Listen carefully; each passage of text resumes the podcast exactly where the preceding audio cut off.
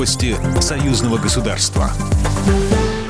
Здравствуйте, в студии Екатерина Шевцова. Вопрос строительства нового монумента воину-победителю подняли на заседании комиссии парламентского собрания по социальной и молодежной политике, науке, культуре и гуманитарным вопросам. Памятник будет посвящен 80-летию победы советской армии в Курской битве, которая стала переломным сражением Великой Отечественной войны.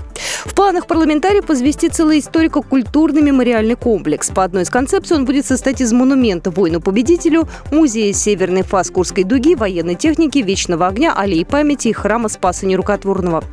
Парламентарии обсудили возможность финансирования комплекса и решили подготовить необходимые документы уже в следующем году.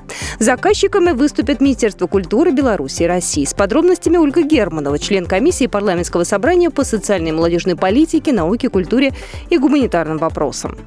Я думаю, удастся, потому что э, они тоже это понимают. Просто, знаете, есть финансовые такие uh-huh. механизмы, которые там э, бюджет, э, которые соотношение бюджета. Uh-huh. Поэтому я думаю, у нас все получится.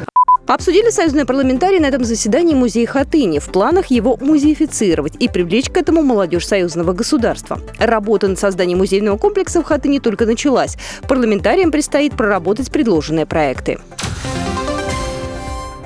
преддверии годовщины Чернобыльской катастрофы в Москве вспоминали тех, кто устранял последствия аварии. К памятному мероприятию в Москве присоединились и союзные парламентарии. Окружное подразделение организации «Союз Чернобыль России» провело телемост с Беларусью. О сохранении памяти Александр Лукьянов, член экспертного совета Молодежной палаты при парламентском собрании Союза Беларуси России. Конечно, современное поколение молодых людей, оно, возможно, не так много знает о тех событиях, некоторые только по видеоиграм или фильмам.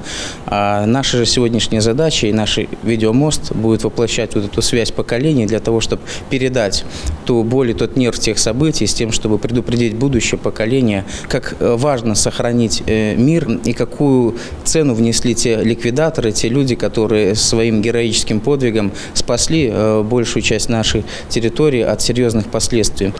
После памятного мероприятия парламентарии обсудили меры поддержки, которые оказываются тем, кто пострадал от последствий Чернобыльской аварии. Санаторно-курортное лечение пострадавших от катастрофы на Чернобыльской атомной электростанции обеспечивается по одной из программ союзного государства.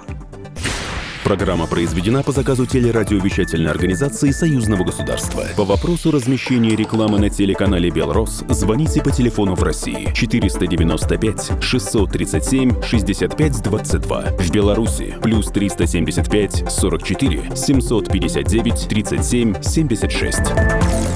Новости Союзного государства.